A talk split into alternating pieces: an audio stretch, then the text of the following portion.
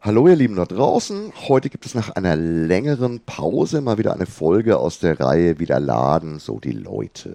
Mein heutiger Gast ist nicht nur wegen seiner Verbindung zum Laden ein interessanter Gesprächspartner, sondern auch, weil er Mitinhaber oder Mitbetreiber des kleinen, aber feinen Würzburger Spieleverlages DDD ist. Hallo Carsten. Ja, lieber Gerd, ich freue mich heute dabei sein zu dürfen.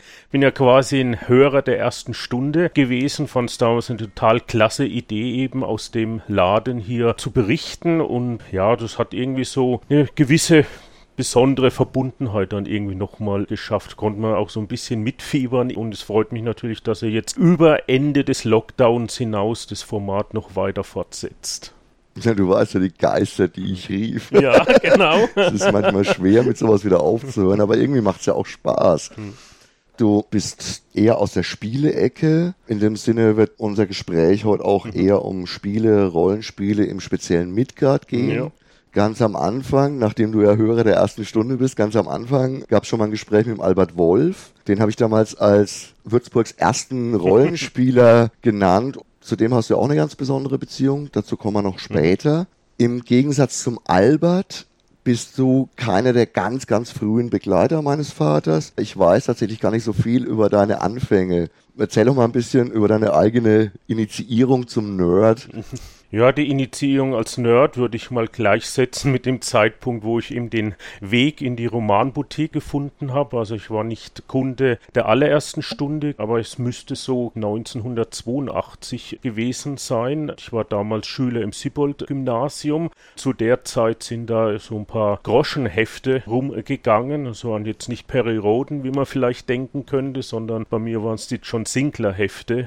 Hat mich irgendwie total angesprochen, war da begeistert, wollte wollte da unbedingt mehr haben. Und da hat mir dann irgendjemand den Tipp gegeben, ja, in der Valentin-Becker-Straße, da gibt es wohl so einen Laden irgendwie, die verkaufen die neuen Hefte, aber da gäbe es auch ein Antiquariat. Und wenn ich da Glück habe, kann ich mir da auch ein paar gebrauchte alte Hefte besorgen. Ja, gut, habe ich mich auf den Weg gemacht, war ja nicht weit weg von der Schule, bin da mal vorbeigeschaut und da tatsächlich dann einen Riesenstapel an alten Heften gefunden und habe dann über lange, lange Zeit im Herbst Hermke immer mein Taschengeld vorbeigebracht, um meine John Sinclair Sammlung da zu komplettieren. Auch alle Romane, die damals in den Gespensterkrimis noch veröffentlicht wurden, die zwar nicht alle in der ersten Auflage, mir kam es halt darauf an, dass ich die alle mal lesen konnte. Parallel dazu habe ich natürlich auch ganz gerne Brettspiele, die ganzen alten Klassiker natürlich gespielt, von Monopoly, Risiko bis hin dann zu den Avalon Hill Krachern, Warrior Knights, Republic of Rome und wie sie alle geheißen haben. Ein Schulkollege von mir, der Matthias Thehn, hat damals, ich glaube 82 eben in einer Runde mit dem Michael Höpfel und ich glaube auch mit dem Albert eben Midgard gespielt. Der wusste, dass ich auch gerne spiele und da hat er mir dann eben von diesem neuen Spiel Midgard, einem Rollenspiel, erzählt und da müsste ich doch unbedingt mal mitmachen und äh, das würde allerdings nicht mit Spielplan oder Karten irgendwie funktionieren, sondern man hat da nur einen Würfel, einen Zettel und einen Stift. Ja, da ist er bei mir dann leider an den Falschen geraten. Ich konnte damit überhaupt nichts anfangen, habe das für einen absoluten Case gehalten.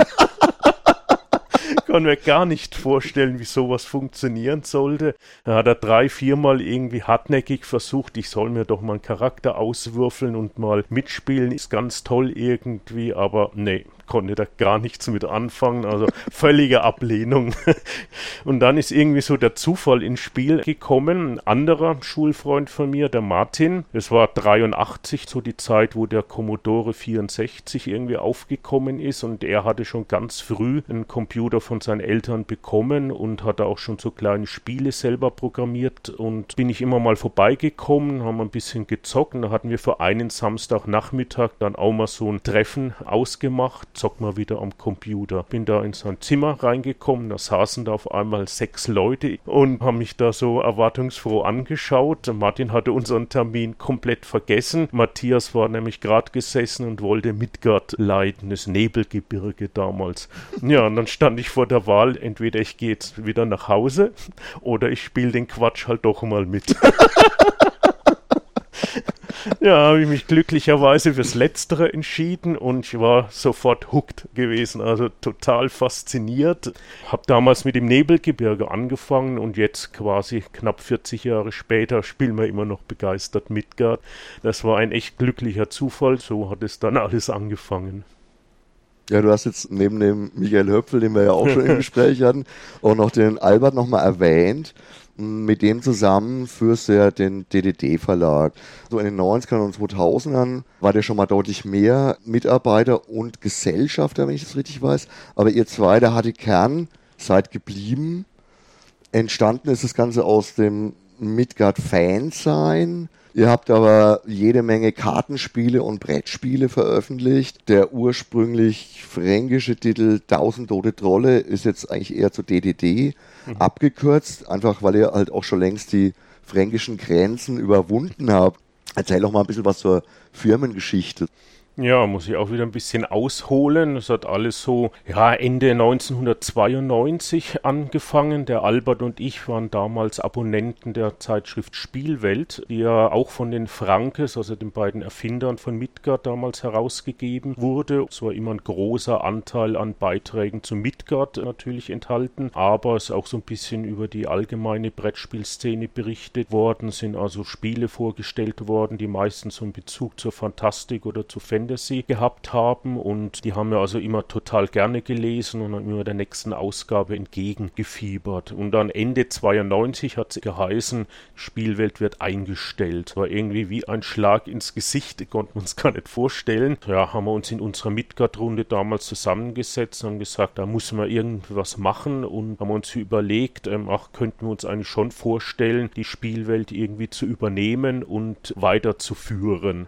Ja, war der Entschluss gefasst gewesen, habe ich die Elsa angerufen, dass wir eben die Spielwelt retten wollen und äh, dass wir die in ihrem Sinne eben weiterführen möchten. Da ist aber dann sofort ein klares Nein gekommen. Ich meine, gut, sie kannte uns natürlich auch nicht. Wir waren so Mitte 20, da war wahrscheinlich kein Zutrauen. Das durften wir dann damals nicht haben uns gesagt, ja, okay, gut, was machen wir jetzt? Wir machen einfach unser eigenes Magazin. Einer aus unserer Spielrunde, der Helmo, der hatte damals beim Vogelverlag gerade angefangen zu arbeiten. Der hatte dann auch so den Zugang zu der neuesten Layout-Software, PageMaker und Quark Express, was es damals gegeben hat. Später dann natürlich InDesign und von daher waren eigentlich die Voraussetzungen gegeben, dass wir da doch ein recht ordentliches Magazin eigentlich rausgeben konnten. Die erste Ausgabe war dann relativ schnell erstellt, haben wir 150 Exemplare drucken lassen und 120 davon davon haben wir dem Hermke vorbeigetragen. Er hat es dann in seinem Laden ausliegen gehabt und ich glaube, nach vier oder spätestens nach sechs Wochen waren alle Hefte weg. Also es war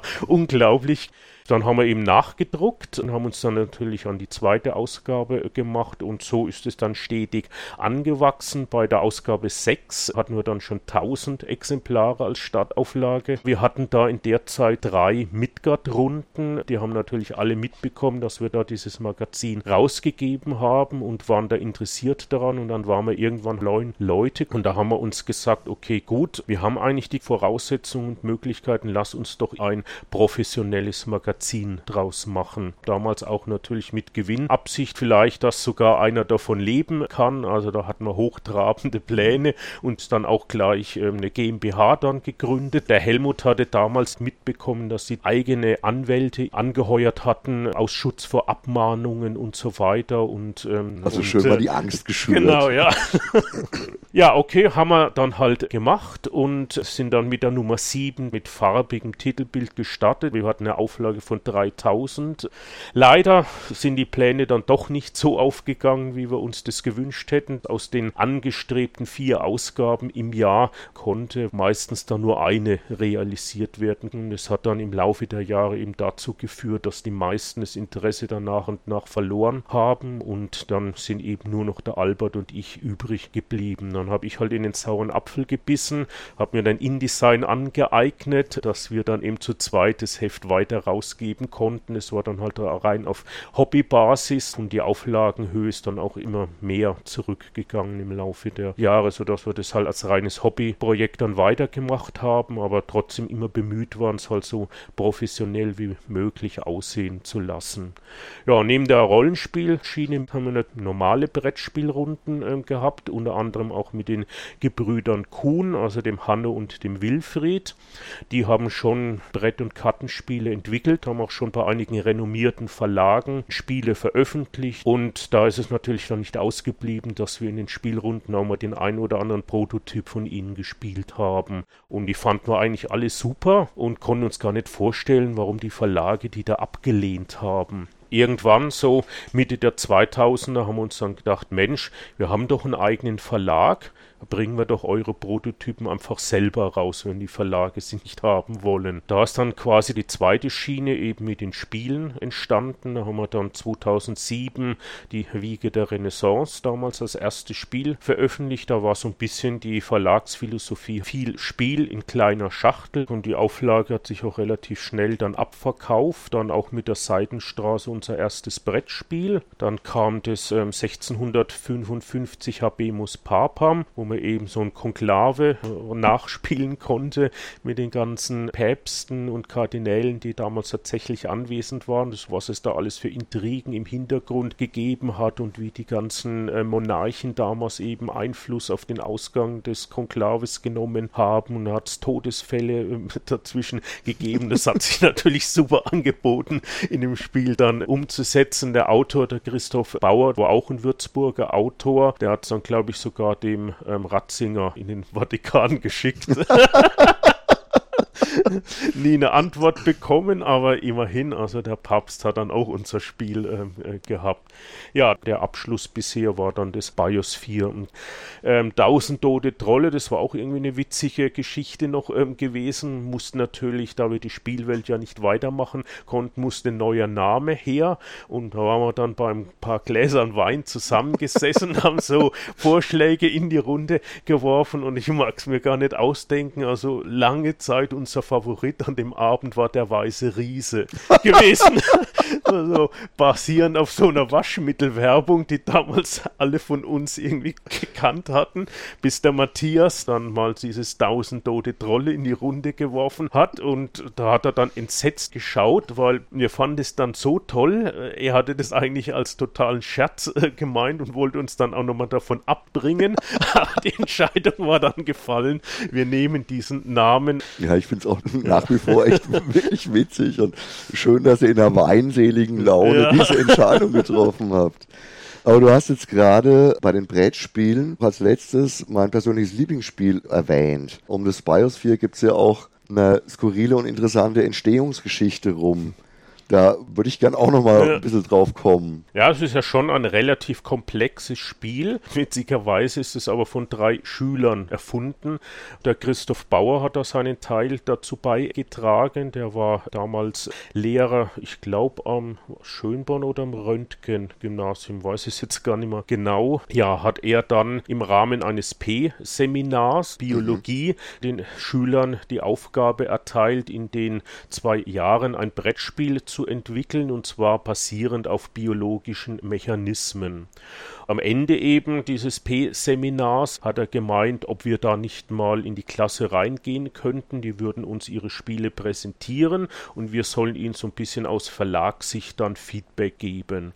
Naja, wir haben uns da halt irgendwie so ein paar Monopoly-Clones oder Mensch ärgere dich nicht Clones erwartet, aber es waren dann doch sehr interessante Sachen dabei. Die haben wir natürlich auch alle angespielt und das Biosphere von diesen drei Schülern hat damals also den Vogel total abgeschossen. Die hatten da so einen Kernmechanismus, den wir bislang so in dem Spiel noch überhaupt nie gesehen hatten und das fand man so faszinierend und dieser Komplexitätsgrad, den dieses Spiel hatte. Also haben wir gesagt, wir nehmen den den Prototypen sofort mit. Den müssen wir noch ein paar Mal daheim spielen und vielleicht können wir den ja sogar veröffentlichen. Ja, haben wir dann auch gemacht, dann allerdings doch festgestellt, hm, hat schon noch einige Macken. Das große Problem war da mal am Anfang gewesen, dass so die Spannungskurve von dem Spiel enorm angestiegen ist, gleich zu Beginn. Und wenn man dann so eine Dreiviertelstunde gespielt hat, ist es immer zäher und zäher gewesen und irgendwie hat sich auf dem Spielplan dann so eine Pattsituation eingestellt. Wir haben da gut zwei Jahre rumgemacht und sind irgendwie zu keiner Lösung gekommen, wie man das aufdröseln konnte. Und dann war es schon fast so weit gewesen, dass wir gesagt haben, hm, wird wohl leider nichts werden. Naja, dann habe ich die Initiative ergriffen und habe gesagt, okay, gut, wir machen jetzt nochmal eine letzte Anstrengung. Entweder wir schaffen jetzt den Durchbruch oder wir müssen es halt dann schweren Herzens sein lassen. Dann habe ich das Spiel zur Spielwarenmesse in Nürnberg mitgenommen. Da hatten wir mittlerweile schon gute Kontakte zu anderen Spielen Spieleredakteuren von Kosmos, von Hans im Glück, von Ravensburger und so weiter. Mit denen haben wir dann an den Abenden im Hotel des Biosphere den Prototypen rauf und runter gespielt, auch mit verschiedenen Promotern, die da für die Verlage auf der Messe die Spiele vorgestellt haben. Und ein Promoter von Schmidt, der Willi, der hat dann auf einmal die Erleuchtung gehabt und hat gemeint, ja, ihr könnt es doch eigentlich auch so und so machen. Was ja. ist das dann mit diesen Etappenzielen? Ja, ja, und auf jeden Fall hat sich dann auf einmal eins ins andere gefügt und die ganzen Knoten sind aufgegangen und dann haben wir eben das Spiel echt rund machen können, haben dann noch ein bisschen Balancing, Feintuning gemacht und dann war das Spiel super und das andere Problem war halt dann noch diese schiere Materialflut, die drinnen waren. Allein 300 Würfeln und Tableaus und 120 Spielkarten und weiß der Geier noch was, also es wäre für keinen anderen Spieleverlag irgendwie möglich gewesen, das wirtschaftlich herauszubringen, weil normalerweise ist die Faustformel, dass man den siebenfachen Herstellungspreis nimmt. Das ist dann der Endverkaufspreis, den der Kunde im Laden bezahlt. Also wenn ein Spiel 5 Euro in der Herstellung kostet, dann kostet es 35 Euro im Laden. Ja, und wir hatten halt pro Spiel 35 Euro Herstellungskosten.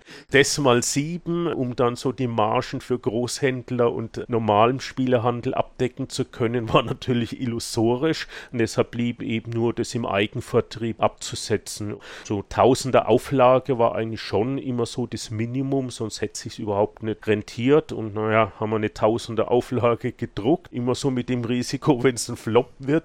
Naja, dann haben wir viel Geld in den Sand gesetzt. Aber glücklicherweise ist es dann anders gekommen, ist super gut auf der Messe in Essen angekommen. Wir haben damals dann auch die Schüler eingeladen auf die Messe. Die waren natürlich total stolz, ihr eigenes Spiel in den Händen zu halten und dass es so gut angekommen ist und dass man manche sogar ein Autogramm von ihnen auf dem Spiel haben wollten.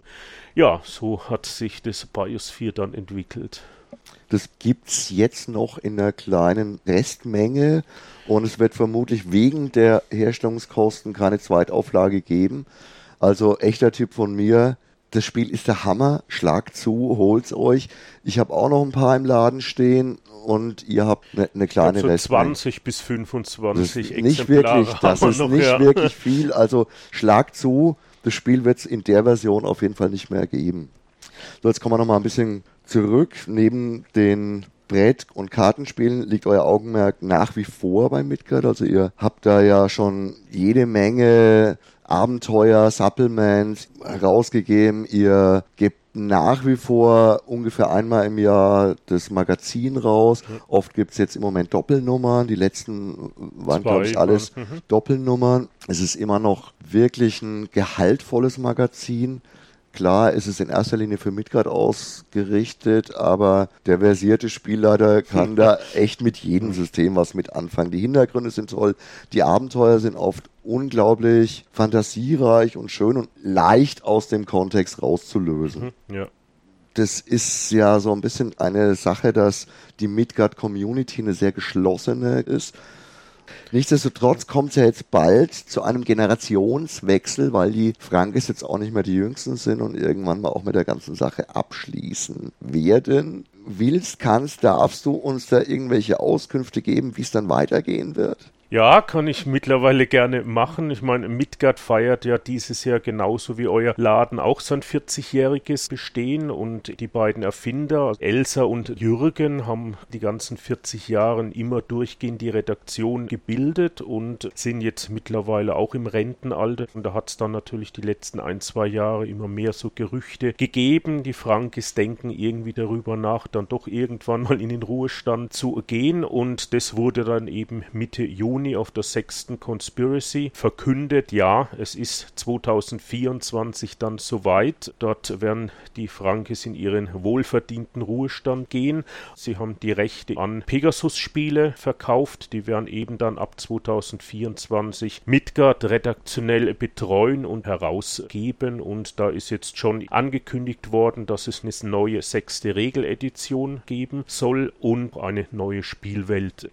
Midgard, die Welt ist ja jetzt über 30 Jahre. Früher hat es Magira gegeben, dann haben sie zu Midgard gewechselt, damals schon aus rechtlichen Gründen. Viele Autoren haben da mitgeschrieben an Quellenbüchern. Einige davon sind mittlerweile leider schon verstorben. Andere haben sich vom Rollenspiel abgekehrt und da ist natürlich schwierig, das rechtlich zu klären, wer hat da eigentlich jetzt an welchen Teilen eines Quellenbandes da noch Rechte und kann man die so ohne weiteres wieder neu aufnehmen pflegen oder überarbeiten. Und da denke ich mal, war es für Pegasus dann einfach eine bessere Lösung gewesen, einfach eine neue Spielwelt anzubieten und damit dann auch vielleicht neue Zielgruppen anzusprechen. Ja. Das denkt man von außen immer gar nicht so, dass es ja. so kompliziert ist, dann irgendwelche rechte Fragen aufzudröseln. Bei Midgard war das alles irgendwie so ein bisschen familiärer. Da ist vieles einfach nur mündlich abgesprochen worden und die genauen Einblicke habe ich natürlich jetzt auch nicht, aber ich denke mir, dass das schon einer der gewichtigen wichtigen Gründe eben gewesen ist, zu sagen, wir machen eine Neustart, soll jetzt eine Parallelwelt geben. Einige Kulturen haben es dann eben in die neue Spielwelt geschafft. Es hat sich dann anders entwickelt und soll wohl ein bisschen fantastischer als die alte Welt werden. Was ich persönlich jetzt tatsächlich gar nicht so schlimm finde, ja. aber, aber da kann man mit Sicherheit drüber streiten.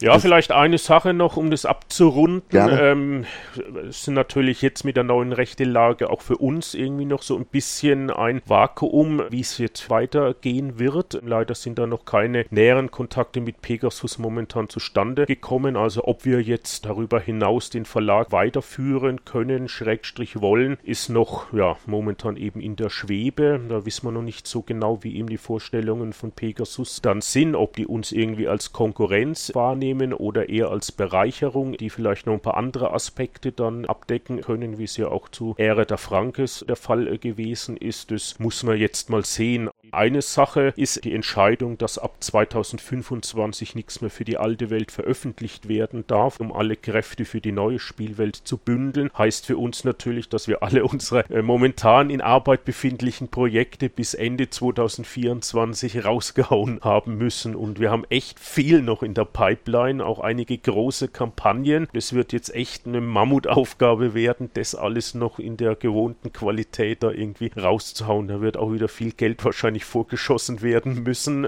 Ich denke mal, wir haben noch so ja, an die 30 Sachen irgendwie, die so einen Arbeitsstand von 50 bis 90 Prozent aufweisen. Und ja, da heißt es jetzt reinklotzen und denk mal, die Midgard-Fans werden da in den nächsten drei Jahren noch einiges an M5-Material von uns dann erhalten. Auch die Frankes haben noch einige Bände angekündigt. Äh, zwei Quellenbände, Moravot auf jeden Fall, möglicherweise noch die Küstenstaaten. Es soll dann auch noch einen weiteren Regelband geben für hochstufige Kämpfer und er hat noch einen kleinen Kulturenband angekündigt, wo ein paar nichtmenschliche Zivilisationen näher ausgearbeitet werden sollen. Orks, Kobolde, Arachte, Oger, dass die eben da ein bisschen mehr Atmosphäre und Flair noch bekommen und vielleicht in Zukunft gespielt werden kann. Da hatte der Midgard-Spieler bis 2024 mehr an Quellenmaterial, Abenteuern, Input zu erwarten als die letzten ja. 20 Jahre zusammen. Faszinierend. Okay, das war jetzt echt nochmal ein schöner Ausblick. Ich drücke dir und euch die Daumen, dass ihr da weitermachen könnt, weil ich denke, das ist schon eine absolute Herzensangelegenheit. Ja, also wir würden natürlich gerne noch weiter Material veröffentlichen, macht nach wie vor einen tierischen Spaß. In diesem Sinne sage ich mal Dankeschön nochmal ja, für, das, für das echt interessante Gespräch. Ich hoffe, euch hat's auch gefallen, euch da draußen. Auch wenn ihr jetzt vielleicht nicht ganz so die Spielefanatiker seid. Wir haben ja immer wieder mal unsere Themen gewechselt. Heute war es mal wieder Rollenspiel und Brettspiel. Danke, lieber Carsten, für das Gespräch. Euch da draußen ein wunderbares Wochenende. Ciao, arrivederci, euer Gerd. Jo, tschüss auch von mir.